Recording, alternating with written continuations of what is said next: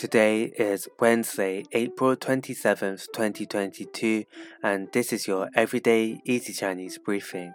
大家好，我是林老师, and in under 5 minutes every weekday, you'll learn a new word and how to use this word correctly in phrases and sentences.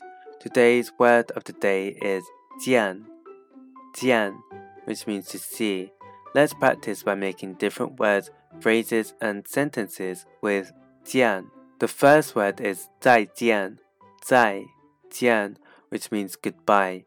Let's look at each character of this word.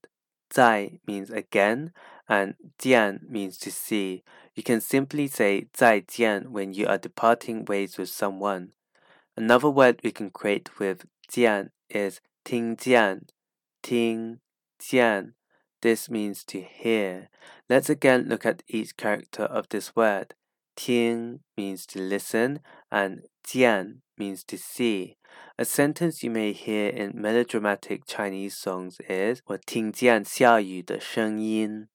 我听见下雨的声音。I hear the sound of the rain.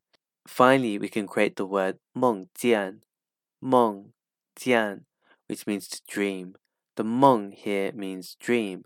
A way of using it in a sentence is 我昨晚梦见了你。我昨晚梦见了你。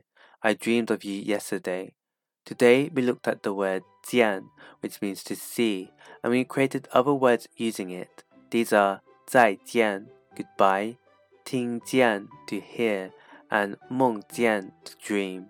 To see this podcast transcript, please head over to the forum section of our website www.everydayeasychinese.com where you can find even more free Chinese language resources.